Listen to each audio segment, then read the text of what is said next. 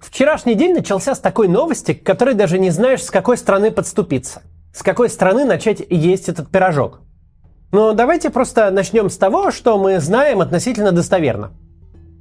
Некая группа, состоящая из бойцов русского добровольческого корпуса, небольшого отряда русских националистов, сражающихся на стороне Украины, беспрепятственно пересекла границу России в Брянской области, что-то сделала, точно сняла пару видосов, точно постреляла и удалилась в свояси.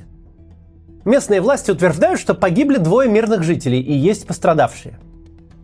Во-первых, вам теперь жить с этой реальностью. Отряд русских националистов воюет за Украину. Я даже не буду это комментировать, просто смиритесь. Просто мы теперь в романе Владимира Сорокина. Во-вторых, судя по тому, что нам не показали ни одного трупа и ни одного задержанного, судя по тому, что с российской стороны мы не получили вообще никаких медийных трофеев, рейд этот для вторгшихся закончился успешно. Ребята зашли, прогулялись и ушли. Тем временем российские официальные источники городили 8 бочек арестантов – нападение на школьный автобус, взятие в заложники целого села, убийство ребенка, воскрешение ребенка, операция по уничтожению террористов, экстренный созыв Совета Безопасности. Судя по скорости, с которой менялись версии в самых официальных СМИ, никто просто понятия не имел, что происходит и что с этим делать. Если уж версия о том, что группу террористов из 40 человек, один взвод, выдавили обратно в Украину артиллерией, показалась достаточно хорошей, чтобы стать официальной, Вывод тут может быть только один. Российская граница настолько прозрачна для противника, настолько ничем и никем не защищена, что официальные лица узнали о факте вторжения уже тогда, когда все было кончено. Фотки сделаны, видосы отсняты, а противник удалился домой. И это в военное время. И тут не может не возникнуть самого очевидного вопроса. Если силами одного стрелкового взвода можно пройти рейдом по приграничным селам, сделать что хочешь и вернуться домой без единой царапины, то что можно сделать силами батальона? А полка? А бригады? Такого, конечно, не будет. Но если бы кому-то в Украине вдруг пришло в голову перейти границу и оккупировать Брянскую область, то через сколько времени в Москве осознали бы, что у них стало на один регион меньше? Всякий раз невозможно поверить, что вот эти люди с такой голой жопой развязали фронтальную войну в Европе. Это настолько жалко, что невозможно себе вообразить это убожество – это хуже посадки Матиаса Руста на Москворецком мосту. В 1987 году СССР не вел никакой войны с соседом. Ему неоткуда было ждать нападения. Вы ж типа с самой Америкой собрались мир делить. А у вас тут народ с автоматами просто по приколу через границу туда-сюда ходит.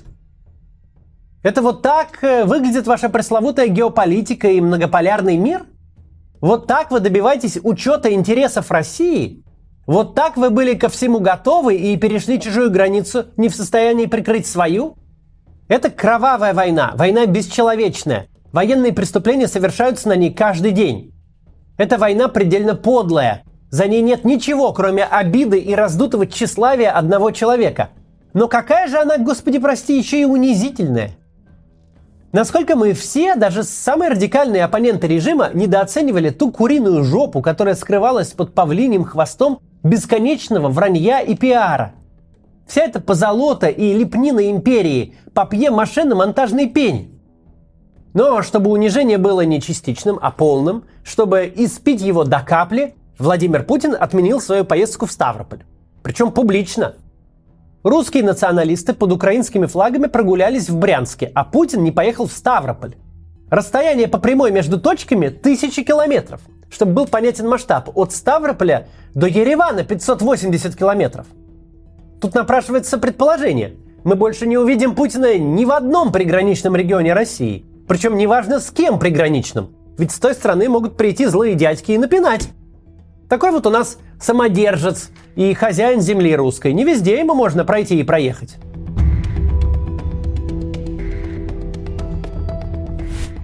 Если новость про Путина просто смешная и унизительная, просто иллюстрирует нам истинное состояние российского государства, то вторая куда более сущностная. Она анонсирует новый этап нынешней войны. Теперь мы ежедневно получаем новости об атаках дронов по российской территории. Причем никакой не приграничной.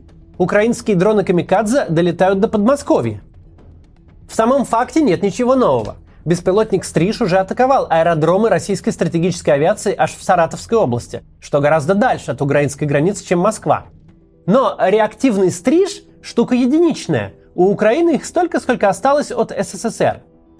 Теперь же мы видим массовые и ежедневные атаки дронами камикадзе украинского производства. Для начала давайте разберемся, что делает дроны камикадзе настолько грозным оружием с одной стороны и настолько остроумным концептом с другой. Три главных преимущества дрона – это цена, простота и массовость. Внутри беспилотника не сидят живые люди, которые, во-первых, живые люди, во-вторых, которых надо десятилетиями готовить на боевого пилота. Их там нет, а значит многократное резервирование всех критических систем, и вечная готовность жертвовать во имя безопасности всем на свете, от производительности и до веса и стоимости. В общем, все то, что делает авиацию дорогой, в случае беспилотников просто не актуально. Почему иранские дроны называют мопедами? Потому что в них реально установлен двухтактный двигатель от мопеда, чье характерное тарахтение ни с чем не спутаешь. А зачем туда ставить авиационный-то двигатель? Ну, откажет, э, и откажет этот мопед. Дешевле потерять 5 таких дронов, чем купить один авиационный двигатель. Любая штука, способная вращать винт и тащить заряд взрывчатки по воздуху, для дрона Камикадзе вполне сгодится. Именно это и делает дроны Камикадзе столь страшным оружием. Война роботов, вопреки всему, о чем думали фантасты 20 века, оказалась не хай-тек, а low-tech войной. Дрону Камикадзе не нужно летать на огромной высоте со сверхзвуковой скоростью. Ему не нужны технологии снижения заметности, не нужно засекать ракеты ПВО и уметь простраивать траектории обхода. Такой дрон может спокойно коптить себе небо со скоростью кукурузника. Радар его почти не видит, корпус пластиковый, плохо отражает радиоволны. Ну а засекут, ну и ладно, собьют. Ракета ПВО стоит в разы, а иногда и на порядок дороже, чем сам дрон. Не нужно добиваться того, чтобы каждый дрон достигал цели. Не нужно его усложнять. Совсем наоборот, его нужно максимально упрощать. Делать его как можно дешевле и примитивнее. Тогда можно будет отправлять десятки дронов за раз. Какие-то из них просто упадут, какие-то собьет ПВО, какие-то собьются с курса. Ну и пусть. Ведь каждый третий, пятый, десятый дрон, достигший цели, выполнит задачу. Крылатая ракета, способная пролететь 500-600 километров и попасть в кружок диаметром от пары-тройки до нескольких десятков метров, это произведение инженерного искусства. Это штучный продукт ценой от миллиона долларов до бесконечности. Даже самые развитые ВПК, вроде американского, производят такого оружия лишь по несколько сотен за год. Если вас зовут не Владимир Путин, и вы не готовы распулять копившиеся десятилетиями запасы ракет просто в горизонт, чтобы впечатлить телезрителей – то каждая атака таким оружием тщательно продумывается. Для ракет нужно выбирать адекватные цели и просчитывать маршруты обхода систем ПВО. Потому что бездарная растрата такого оружия очень быстро вас разорит. И все это неприменимо к дронам Камикадзе. В этом их демоническая сила. Очень просто, очень дешево. Производство из гражданских компонентов способен освоить кто угодно. Под него не нужна развитая промышленная и научная база. Но вот этот коптер или самолетик, собранный едва ли не из мусора, может нанести самый серьезный ущерб. Кстати, это описание конструкции дрона вполне объясняет, почему Россия перед войной не обзавелась таким оружием в достаточном количестве и ассортименте, и почему пришлось лихорадочно закупать мопеды в Иране. Потому что на выпиливании лобзиком пластиковых крыльев и на прилаживании к ним мотора от газонокосилки никаких миллиардов не украдешь. Это не фотоотчетное, не парадное, не зловещее на вид оружие. Такого слона задорого государству не продашь. И это никому было и не нужно. Когда же иранские дроны таки появились над Украиной, кому-то могло показаться, что Россия схватила Бога за бороду. Сбивай эти штуки, не сбивай, один из десятков все равно долетит и нанесет кучу ущерба, превышающего цену дрона в десятки, сотни, а то и в тысячи раз – но восторженные террористы, попытавшиеся устроить этими дронами энергетическую блокаду, долбящие ими по жилым домам, не учли один нюанс. В такую игру можно играть вдвоем. Твой соперник тоже может сделать собственный флот дронов Камикадзе, и российское ПВО будет против них настолько же бессильно, как и украинское. Не в том смысле, что дрон тяжело сбить. В Украине их сбивали даже из стрелкового оружия. Еще раз, это пыхтящая 150 км в час на малой высоте Трантайка – Дрон можно подавить средствами радиоэлектронной борьбы. Чем дальше, тем больше появляется специфичных э, противодронных средств. За полгода атак шахидами Украина прошла огромный путь в деле их уничтожения. Просто если ты сбиваешь 90 из 100 дронов, тебе от этого вообще ни разу не легче. 10 штук, каждая с 20 килограммами взрывчатки на борту, обойдут оборону, занятую отражением атаки остальных беспилотников, и полетят творить беду и разрушение – в смысле уязвимости к массовым атакам дронов Россия гораздо слабее Украины чисто географически.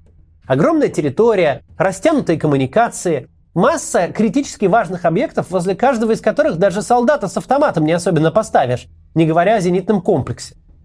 Если Украина действительно наладила массовое производство дронов «Камикадзе», то происходящее сегодня – разрушение мелких объектов, воздушные тревоги, взрывы в чистом поле – все это можно считать испытанием и пристрелкой – если Украина действительно наладила массовый выпуск, то мы входим в новый этап войны.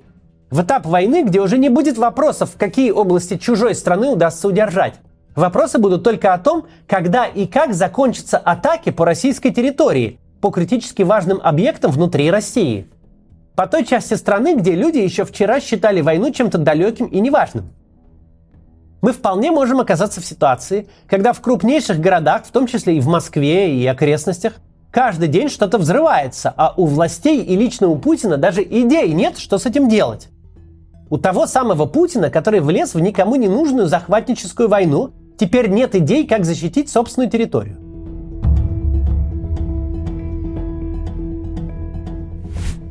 Постоянную угрозу внутри России нельзя игнорировать, от нее нельзя отмахнуться. Тут невозможно сказать, меня это не касается.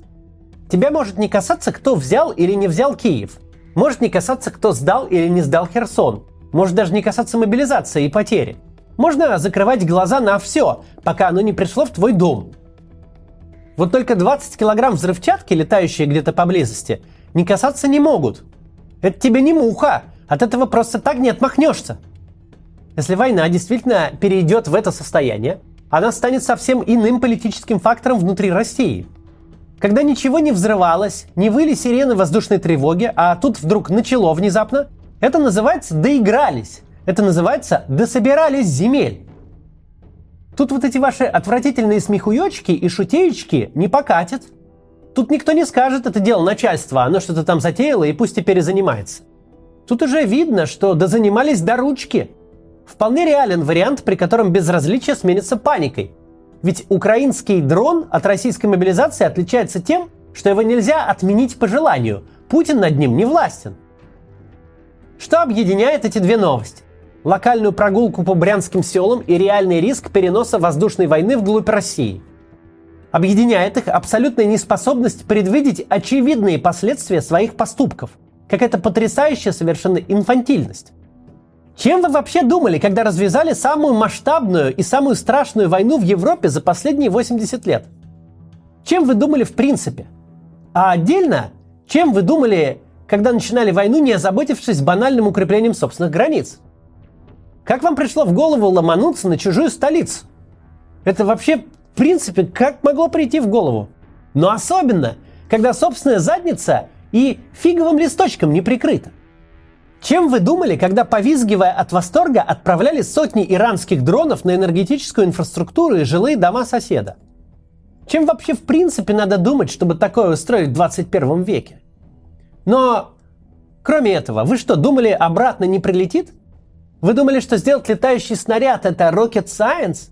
Что Иран, сидящий под санкциями многие десятилетия, единственный смог освоить эту уникальную технологию – Имея территорию, которую настолько сложно защитить с неба, вы всерьез решили сыграть в эту игру? Проверить, в чьи ворота попасть проще? Как и в начале этой войны, как и с захватом Киева, никто не задал простой вопрос. А что если нет? Как в песне у Слепакова. Что, бля, если нет? Каков ваш план «Б», если не выйдет? Вот и здесь, решая оперативную задачу, нагадить соседу как можно сильнее, никто не задал вопрос, а что если он в ответ ударит? У вас есть план спасения? Последние полгода войны – это попытка хоть каких-то хороших, в их понимании, новостей наскрести с фронта. Любой ценой наскрести. Сколько угодно положить, но принести в заголовки «Солидар». Но если начнутся массовые и постоянные взрывы внутри России, про фронт можно уже никому и не рассказывать. Очень быстро всем станет до полярной звезды, какой вы там хутор захватили и на каком перекрестке бездарно угробили очередной батальон. Это будет просто новая война. Не та, что началась 24 февраля, а война на территории России, проигрывать которую придется уже не в телевизоре. До завтра.